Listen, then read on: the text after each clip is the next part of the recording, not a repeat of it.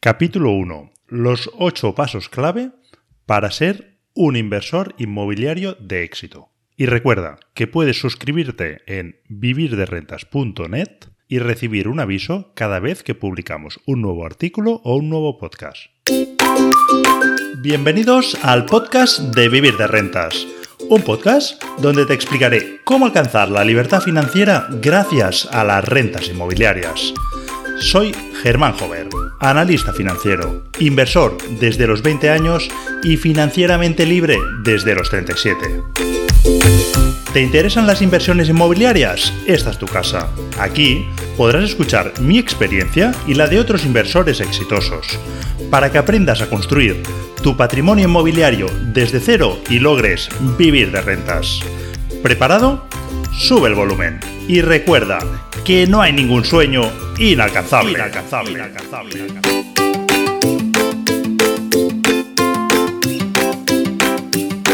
Bienvenidos inversores a un nuevo podcast de Vivir de Rentas. Antes de empezar, déjame que sea sincero contigo. Y es que me hace mucha ilusión poderte ayudar a acelerar el camino hacia la libertad financiera. Y déjame decirte que puedes lograrlo mucho antes de lo que te piensas. En el podcast de hoy vamos a poner orden en el proceso de inversión inmobiliaria y veremos los pasos que yo considero imprescindibles para desarrollar con éxito tu negocio inmobiliario de alquileres. Esto además nos servirá de base para próximos podcasts. Antes de empezar, déjame decirte que es posible que hayas llegado aquí desde el artículo sobre este mismo tema que hemos publicado en vivirderrentas.net. Si no es así, te animo a que visites la web y te suscribas para recibir actualizaciones de nuevos podcasts o artículos y nuevo contenido que vayamos publicando. Antes de entrar en materia y ver los distintos pasos que te comentaba, déjame que te proponga un ejercicio. Es un ejercicio que a pesar de ser muy sencillo, te permitirá llegar a conclusiones muy interesantes, o por lo menos para mí fue muy útil. En primer lugar, coge dos papeles y un bolígrafo. En el primer papel debes escribir cómo es tu semana habitual, cómo es tu semana, cómo es tu día a día. Desde que te levantas hasta que te acuestas, en una semana de, lunes a domingo. Por ejemplo, puedes poner que a las 8 te levantas, desayunas, a las 9 empiezas a trabajar, por decir algo a las 2 terminas y te vas al gimnasio o lo que sea. Cuanto más detallado esté, mucho mejor. Luego coge el otro papel, cierra los ojos e imagínate cómo sería tu vida ideal si hubieses alcanzado la libertad financiera. Luego abre los ojos y escríbelo de nuevo bien detallado, de lunes a domingo, qué es lo que harías en tu día a día. Como te decía, a mí me permitió llegar a unas conclusiones muy interesantes. En mi caso me di cuenta que mi semana ideal no estaba tan lejos de lo que yo podía alcanzar. ¿no? En realidad me di cuenta que lo que yo estaba aspirando era una semana estándar cuando yo estoy de vacaciones. O sea, Em, que lo que yo imaginaba que haría una vez hubiese alcanzado la libertad financiera era lo mismo que ya estaba haciendo cuando estaba de vacaciones. No, no estaba soñando con irme al Caribe y estar, no sé, todo el día encima de un yate. No, lo que soñaba era algo pues mucho más tangible, ¿no? Y eso pues me permitió ver que tenía al alcance de mis manos eh, esa libertad financiera. Por supuesto a ti te puede salir eh, cualquier otro resultado, cada persona somos distintas, pero estoy seguro que te llevará a conclusiones muy interesantes. Te preguntarás por qué te he pedido que hagas este ejercicio, ¿no? yo lo que quiero es que te sirva de inspiración y te permita visualizar a dónde quieres llegar. ¿Vale? A mí este ejercicio me lo hicieron en una formación inmobiliaria que hice recientemente y la verdad pues que, que me fue muy útil ¿no? para poner un poco el foco ¿no? hacia dónde quería ir. Creo que esto también te permitirá coger conciencia de que para llegar a un punto distinto al que te encuentras ahora mismo, deberás también hacer acciones distintas a las que estás realizando. Estarás de acuerdo conmigo, ¿no? Es que si sigues haciendo exactamente lo mismo, seguirás toda tu vida haciendo lo que has escrito en el primer papel. Parece bastante evidente, ¿verdad? Otra cosa interesante que me gustaría añadir es que me fijo en que muchas personas ven que alguien ha logrado el éxito, ya sea pues inmobiliario, ¿no? Un inversor que empieza de cero y pues le van bien las cosas invirtiendo en inmuebles, o incluso un emprendedor, ¿no? Que empieza desde cero y consigue pues situar a su empresa en, la cima, ¿no? Pues las personas cuando analizan lo que ha hecho aquel inversor, lo admiran, eh, les gustaría hacer lo mismo, pero se pierden en la inmensidad, ¿no? Lo ven inalcanzable. Pero déjame decirte que nadie se plantea retos tan grandes sin a su vez dividirlos en retos mucho más pequeños. Eh, nosotros tendemos a soñar con lo que nos gustaría alcanzar y evidentemente al tratarse de sueños pues lo hacemos a lo grande. Pero luego lo que viene es la realidad, ¿no? Y aquí es donde es muy importante planificar muy bien el camino. La mayoría de las personas pues lo dejarán ahí, se visualizarán en esa cima y lo recordarán como un sueño pues, que un día tuvieron y pensarán lo bonito que hubiese sido si lo hubiesen logrado. Pero sin embargo, y esto es muy importante, hay un grupo de personas que no se pierden en la inmensidad del reto. Piensan a lo grande, se visualizan en la cima y eso lo que hace es motivarles para seguir luchando. Pero a la vez, de manera paralela, cogen el gran objetivo y lo dividen en objetivos mucho más pequeños, que son más realistas y por lo tanto pues mucho más alcanzables. Y la suma de esos pequeños objetivos es lo que les llevará a esa meta que parecía inicialmente inalcanzable. Creo que esta idea la puedes aprovechar en el momento que te enfoques en la creación de tu negocio de generación de rentas. Te puedes visualizar con 10 20 o 30 viviendas de aquí unos años. Eso está muy bien. De hecho, yo, te soy sincero, te soy honesto, yo también lo hacía. Y de hecho lo sigo haciendo. Pero luego debes dar un paso al frente, ¿no? Y comprar tu primera vivienda. Y es ahí donde verás que esto es mucho más que un sueño, ¿no? Y que paso a paso podrás alcanzarlo. Espero que te haya gustado este ejercicio y estas ideas porque para mí creo que al final es un poco de sentido común, pero a veces el sentido común pues lo dejamos de lado, ¿no? Y nos hundimos cuando vemos objetivos tan grandes y está bien ponerle un poco de perspectiva. Vamos ahora sí al, tema del podcast de hoy y es que me gustaría explicarte el proceso desde que das el primer paso hasta que tu negocio inmobiliario ya está en marcha. Y para ello he estructurado el proceso en ocho sencillos pasos. A modo de resumen, te los voy a nombrar al principio y luego vamos a entrar un poquito más en detalle en cada uno de ellos. El primer paso sería el compromiso, comprometerte con este proyecto. El segundo, la planificación y el aprendizaje. El tercer paso es el análisis, el análisis de las oportunidades que estés estudiando invertir. ¿no? El cuarto paso, la financiación. El quinto, la compra. El sexto sería la reforma o el lavado de cara. El séptimo, alquilar o vender, según el modelo de negocio eh, que hayas decidido emprender. Y el octavo y último paso sería gestionar, escalar el modelo de negocio y finalmente alcanzar la libertad financiera. Veamos ahora estos pasos un poco más en detalle. Como te decía, el primero de todos sería comprometerte.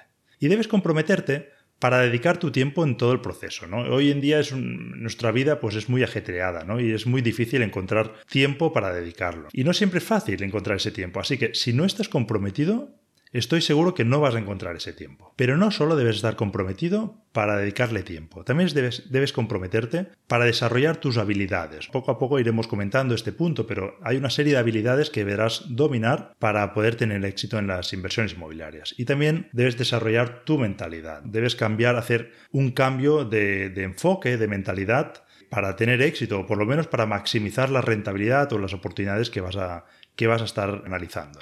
Por supuesto, también debes tener un compromiso para invertir tu dinero. De nada servirá si analizas muy bien, si haces muy bien el trabajo previo, pero luego te da miedo dar un paso e invertir tu dinero. Por eso hablamos de comprometerte en el sentido más amplio posible. Y finalmente, debes comprometerte contigo mismo y con el objetivo que te has propuesto.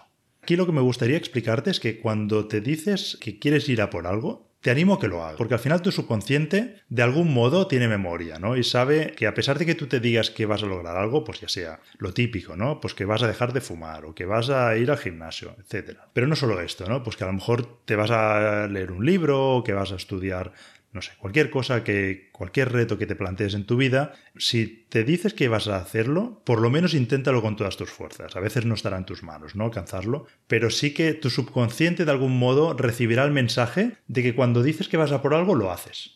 ¿Vale? Porque yo me he dado cuenta que hay dos perfiles de personas cuando se plantean retos. Aquellas que cuando se dicen que van a por algo, ellos saben que van a ir a por algo. Y hay otras personas que, bueno, que se lo dicen, ellos creen que sí que van a por algo, pero que su subconsciente sabe que no lo van a hacer, porque las anteriores veces que se han dicho que van a, van a luchar por lograr algo, pues no lo han hecho. Y de algún modo ese subconsciente pues tiene memoria y él mismo se auto boicoteará, ¿no? Y buscará excusas para no, no hacerlo. Por eso, como te decía, si te planteas hacer algo, por lo menos inténtalo y pon todo tu empeño en ello. El segundo punto del proceso habíamos dicho que era la planificación. Es importante establecer qué es lo que estás buscando. Por ejemplo, puedes buscar inmuebles para comprar y destinar al alquiler, que es al final pues, de lo que hablaremos nosotros aquí, pero debes plantearte qué tipo de inmuebles. Por ejemplo, puedes establecer que lo que buscarás serán pisos pequeños para estudiantes, o puedes buscar viviendas de dos o tres habitaciones en zonas colindantes de grandes ciudades. O incluso quizás pues lo que quieras será especializarte en viviendas de zonas turísticas. Aquí dependerá mucho de dónde vivas, ¿no? ¿Qué, ¿Qué, es el perfil inmobiliario que tengas alrededor? Pues quizás estás en una zona turística y te interesa este último punto. A lo mejor estás en una gran ciudad y ves que tienes mucho más juego invirtiendo en, viviendas que estén en zonas colindantes porque hay mucha demanda de alquiler. Por eso ya deberás analizarlo tú según lo que tengas más a mano. Y debes dejarlo por escrito. Es muy importante dejarlo por escrito para luego no dudar en lo que estás buscando. Tener un plan bien definido y así cuando te reúnes con las inmobiliarias podrás decirles exactamente qué es lo que estás buscando. También, por supuesto, debes elegir qué tipo de negocio quieres explotar. Aquí, por ejemplo, me refiero a propiedades que quieras reformar o alquilar, que es eh, principalmente donde vamos a poner nuestro foco en estos podcasts, pero también puede ser que tú lo que desees sea promover la construcción de viviendas desde cero, al final ser promotor. O lo que busques sea reformar viviendas de segunda mano, ponerlas eh, bonitas y venderlas para sacar ese margen. Pues también es un modelo de negocio muy interesante. O hay personas que se especializan en comprar lotes de parkings y luego venderlos pues, de manera individual. Por supuesto, pues el negocio inmobiliario, una cosa de las que tiene que me gustan mucho es que tiene infinitas posibilidades. Pero es muy importante que para que esto funcione, escuches dentro de tuyo. Debes preguntarte cuál de estas infinitas posibilidades que comentamos es la que te hace a ti sentir más cómodo. Y una vez hayas elegido, pues céntrate en ese nicho de mercado y conviértete en un auténtico experto. Es importante la especialización. Muchos aspectos de la vida es importante, pero aquí también, ¿no? Especializarte en un segmento de mercado. La tercera fase del proceso es el análisis. Y es una de las principales habilidades que debemos desarrollar. Analizar bien una oportunidad. Esto que puede parecer fácil no lo es, ¿no? Porque al final, ¿qué es y qué no es una oportunidad? Mira, si nos guiamos por lo que nos van a decir en muchas inmobiliarias, lo que nos dirán, nos ofrecerán pisos, nos dirán, mira, tengo una oportunidad. Eh, es su manera de, atraernos. Pero en realidad, la mayoría de esas oportunidades, y lo pongo entre comillas, no lo serán tanto. Otra cosa que tienes que tener en cuenta es que todo aquello que ves anunciado en los portales, pues el típico idealistas, fotocasas, eh, etcétera, etcétera, pues lo que ves anunciado no suele ser una oportunidad, ¿vale? Porque al final piensa en sentido común, ¿no? Con el sentido común. Y es que eh, aquello que realmente es interesante, lo que sí que es una oportunidad, no necesita ser anunciado, porque al final eh, siempre hay gente dispuesta pues, a comprarlo inmediatamente, porque al final, lo creas o no, pues hay mucho dinero disponible, hay mucha liquidez, y más en un momento como el actual, y esa gente que tiene ese dinero, pues están deseosos de encontrar esas oportunidades, con lo cual, pues la inmobiliaria no tiene que hacer ese esfuerzo de promoverlo y anunciarlo.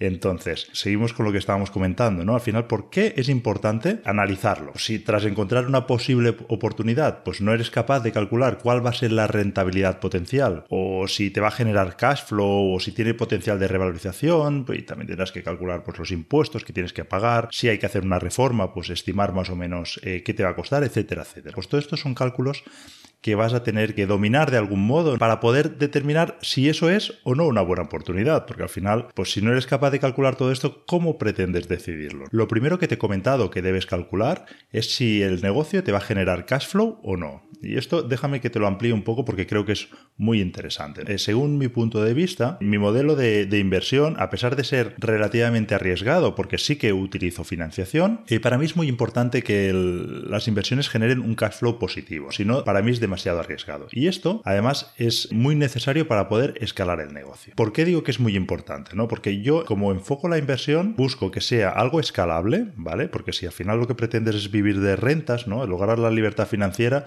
no lo vas a conseguir con una inversión sola, ¿no? Con un solo inmueble. Entonces necesitas poder replicar este modelo, pues no sé si hasta el infinito, pero sí muchas veces. A menos que tengas un gran capital y lo puedes hacer sin financiación, para poderlo escalar mediante financiación, lo que tienes que conseguir es que lo que ingresas sea muy superior a lo que estás pagando. ¿Vale? De este modo, pues conseguirás que tu capacidad de endeudamiento no se vea perjudicada o se vea perjudicada lo mínimo posible, con lo cual podrás seguir solicitando financiación para siguientes inmuebles. Esto lo veremos más en detalle en próximos podcasts, pero sí que era un concepto que para mí es muy importante dentro de mi modelo de inversión y quería anticipártelo aquí. Al final vamos a hacer los números así grandes o gordos. si tú vas a pagar, o, vamos a hacerlo al revés, ¿no? Si de, un inmueble vas a cobrar 500 euros de alquiler, en la hipoteca pues deberías de estar pagando 230 euros, por decir algo, un poquito menos de la mitad. Para mí esto sería una buena inversión. Y además, otra de las palancas que a mí me gusta mucho dentro de mi modelo es que es un modelo que yo, a pesar de utilizar financiación, lo que me permite es dormir tranquilo. Al final, lo que buscamos es que tras hacer nuestra inversión, pues podamos dormir tranquilos, sin demasiadas preocupaciones. Al final siempre tendrás alguna preocupación, pero sí que estas no deberían de ser tan grandes como para que, no te dejen dormir. Y yo creo que al final el que el cash flow sea positivo y además pues con un margen amplio, pues yo creo que es, es muy importante. Y luego, una vez has hecho el análisis, lo que no puedes hacer es quedarte aquí. No sé si lo has escuchado el término, pero hay que evitar la parálisis por análisis. Y esto es algo que al principio nos ocurre a muchos. Cuando empiezas, cuando conoces de nuevo un negocio, pues es muy fácil que esto te ocurra, porque no dominas muchos temas, hay, muchos puntos que hay que controlar y hasta que no te vas especializando poco a poco, pues tienes dudas. Pero llega un momento en el que ya te has convertido, en, no sé si un experto, pero ya sabes mucho más que la media de ese negocio y en ese momento tienes que dar un paso adelante y tomar acción. ¿no? Es muy importante esto. Y luego hay una frase que me parece muy elocuente y que nos viene como anillo al dedo, que yo aprendí en una formación reciente que hice con, con Pau Antó, quizá algunos de vosotros lo conozcáis, que al final él, es un referente dentro del sector inmobiliario y, en la formación, ¿no? También sobre este sector. Y él dice que si entra en el Excel, adelante. Yo creo que esto es, es eh, muy interesante, ¿no? Porque lo que subyace detrás de esta idea es que si hemos analizado bien la operación y los números salen, pues debemos actuar, no nos podemos quedar quietos sin, sin tomar acción. Pasemos a la siguiente fase. La cuarta fase del proceso será la financiación, ¿vale? Y ahora te comentaba antes ya un poco que, que, es un punto importante dentro de la escalabilidad del negocio. Por supuesto, cada uno de vosotros debéis de analizar vuestra situación y decidir cómo os sentís cómodos, si queréis utilizar o no la financiación, pero en mi caso, a menos que tú dispongas de un gran capital, pues para mí la financiación juega un punto importante. Pero también déjame decirte que hay que hacerlo con mucha cabeza, ¿eh? No te puedes eh, coger financiación la brava y, sin analizarlo muy bien, ¿no? Cuando cojo financiación tengo muy claro claro, primero, que el negocio me va a dar unos ingresos muy superiores a lo que voy a tener que pagar de financiación y además yo siempre que me endeudo hay algo que aprendí en su momento de Robert Kiyosaki es que cuando yo me endeudo me aseguro antes de que alguien vaya a pagar esa deuda por mí. Al final, pues de algún modo, cuando, cuando te endeudas para alquilar un, piso, pues esto, esto se cumple. Como te decía, pues no tienes por qué solicitar financiación, ¿no? Al final, pues puedes comprar pues, con, con un préstamo hipotecario, a lo mejor con un préstamo personal, depende de las condiciones que te ofrezcan, aunque por supuesto los tipos de interés pues serán mucho más elevados. Podéis juntaros varios amigos, socios, familiares o lo que sea y eh, comprar un inmueble. Lo único que esto dificultará la escalabilidad, ¿no? Esa que buscábamos, replicar esta inversión, no sé si hasta el infinito, pero sí que tender a ser infinito, ¿no? Pues hacerlo muchas veces hasta que eh, logres unos ingresos pues que te satisfagan, Y luego hay otro tema que hay que comentar aquí en la financiación. Para los más arriesgados, eh, yo ya te anticipo que es algo que a mí no me gusta hacer, de hecho no lo he hecho nunca y dudo que lo vaya a hacer, pero quizá desde el punto de vista estrictamente financiero, pues podría llegar a tener sentido. Me refiero que si solo miramos la rentabilidad, pues hay gente que lo que hacen es refinanciar la vivienda una vez la tienen reformada. O sea, compras una vivienda que necesita una inversión para ponerla pues, en el mercado, la ponen bonita, le añaden ese valor y una vez lo han hecho, por supuesto, la destinarán a alquiler, pero antes lo que hacen es la vuelven a tasar y solicitan una segunda hipoteca sobre esa vivienda. Ahora la vivienda vale mucho más de lo que valía cuando la compraron, tenían una financiación sobre, sobre el valor que tenía inicialmente, pero como ahora el valor se ha incrementado, vamos a decir un 50%, eh, solicitan financiación por esa diferencia, ¿no? Al final no todas las entidades financieras pues van a aceptarte esto, pero sí que hay algunas que lo aceptan y hay gente que les gusta hacer esto, incluso llegan a conseguir lo que se conoce como rentabilidad infinita. Hemos recuperado todo el capital que hemos invertido, o sea, el negocio nos ha costado cero y nos está generando unos ingresos mes a mes, ¿no? Ya te digo, yo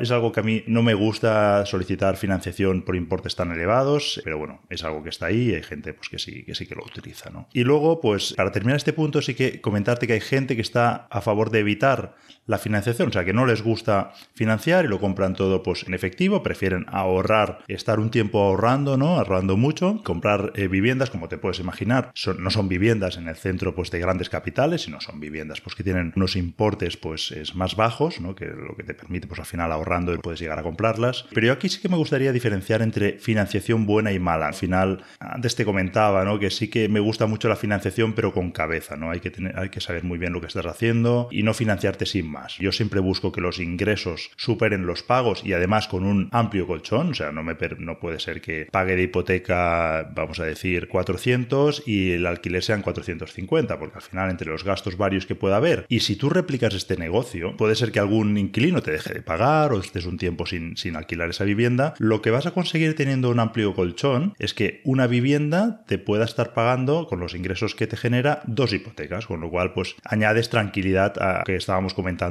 antes, ¿no? De que al final buscamos poder dormir tranquilos. Una vez tengas cerrada ya la financiación, pasaremos a la quinta fase que será la compra. Aquí es importante para poder comprar bien es potenciar mucho la red de contactos. Tener muy claro que las inmobiliarias son tus socios. Y yo creo que esto es sagrado. Recuerda antes que comentábamos que las viviendas que puedes encontrar anunciadas no suelen ser grandes oportunidades, ¿vale? Porque las oportunidades no necesitan ser anunciadas y lo que tienes que conseguir es que tú debes ser la persona a la que las inmobiliarias ofrecen las verdaderas oportunidades. Y esto es muy importante, ¿vale? Esto al final yo creo que es clave para que tu negocio funcione. Tienes que conseguir que cuando una inmobiliaria le entre una oportunidad de verdad, automáticamente piensen en ti, les venga a la cabeza tu cara, ¿no? Y esto no es fácil, ¿no? Y requiere tiempo, ¿eh? Al final, yo creo que al principio te puede costar un poquito e incluso ser frustrante, pero tienes que tener claro que esa, ese es el objetivo donde quieres llegar. ¿Cómo tienes que llegar allí? Lo trataremos en otros capítulos, en otros podcasts, pero bueno, al final también la creatividad será tu, gran aliada en, este sector. Y luego, eh, cada uno se especializa en lo que se siente más cómodo o tiene más a mano. Que si tú tienes un canal distinto para encontrar esas oportunidades, pues es estupendo. Lo que sí que tienes que tener claro es que para convertirte en inversor profesional, no puedes esperar que las oportunidades te lleguen por donde le están llegando a la mayoría, ¿vale? Esto no funciona así, sencillamente. Al final es un tema de sentido común. La sexta fase sería la de la reforma o lavado de cara. Mm, al final, pues lo que estamos comprando son viviendas que nos salen a unos precios por debajo de mercado, pero esto es porque tienen un problema. Nosotros nos convertimos en solucionadores de problemas y el principal problema y más sencillo de solucionar es que sean viviendas pues que se han quedado anticuadas o incluso que estén destrozadas por el motivo que sea y nosotros pues vamos a encargarnos de hacer esa reforma. Tienes que tener en cuenta que el comprador medio prefiere pagar un poco más por una vivienda, pero que esté lista para entrar a vivir, ¿no? Él lo que busca es ahorrarse los dolores de cabeza. Y ahí es donde nosotros encontraremos la oportunidad, porque esos dolores de cabeza para nosotros no lo serán tanto. Lo pueden ser la primera reforma que hagas, pero cuando ya llevas unas cuantas es algo pues que forma parte de tu día a día y no será un dolor de cabeza, sencillamente pues será algo con lo que tienes que lidiar, punto. No, no, no tendrá ni la categoría de problema. Y al final pues eso, nosotros solucionaremos ese problema que tiene el comprador medio. Y por eso nosotros seremos profesionales de la inversión inmobiliaria, porque afrontaremos la reforma por él. Buscamos problemas y los convertimos en soluciones. Y esto además nos permitirá, si te dedicas a la inversión de alquiler, pues te permitirá encontrar rentabilidades por alquiler de doble dígito. ¿Vale? Porque estarás comprando por debajo del precio de mercado, le aportarás valor a esa vivienda y al especializarte no te supondrá tanto dolor de cabeza y además conseguirás unos precios de reforma muchísimo más ajustados de lo que puede ser una reforma que puedas hacer para tu vivienda. Yo creo que es muy importante tener esto en cuenta porque al final cuando hablas con alguien y comentas que consigues rentabilidades de doble dígito por alquiler, ostras, si conocen un poco el negocio inmobiliario se pueden llegar a poner las manos en la cabeza porque no es lo habitual y además si lees titular o si miras estudios, pues no sé cómo estará actualmente la rentabilidad media, pero quizá debe estar al 5% bruto. Y esto es la mitad de lo que nosotros intentaremos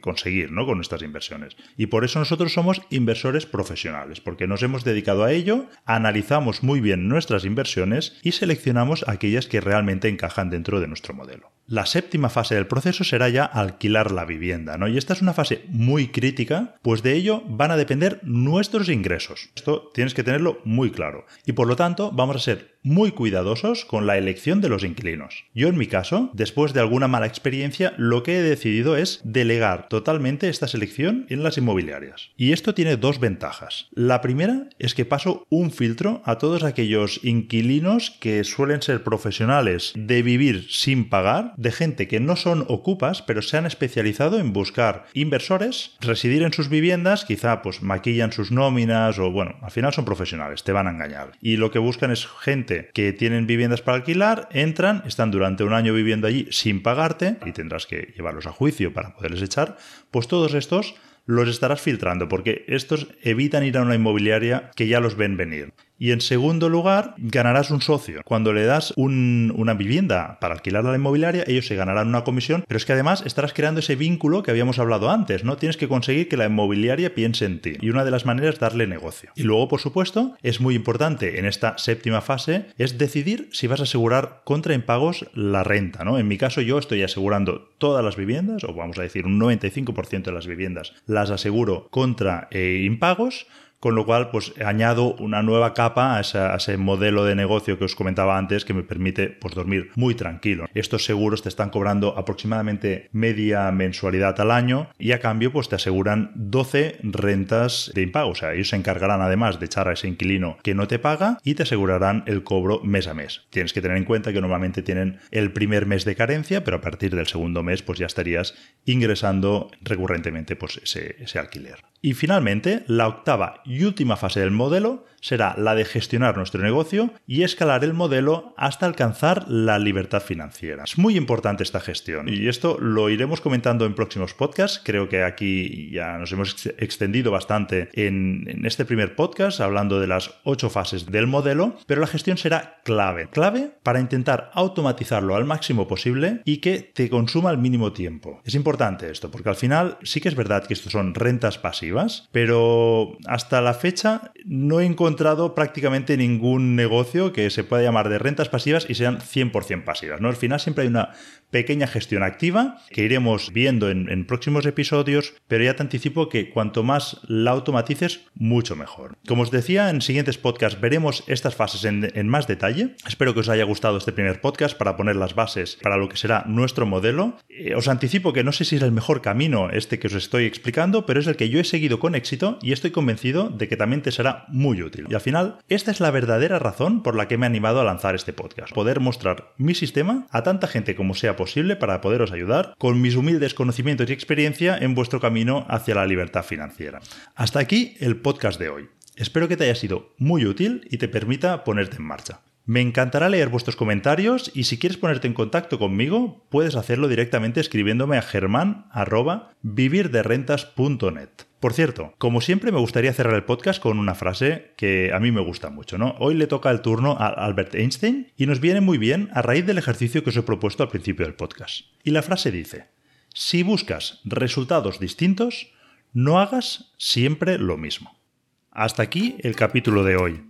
Si te ha gustado, puedes compartirlo entre tus contactos y además dejar algún comentario o una valoración positiva.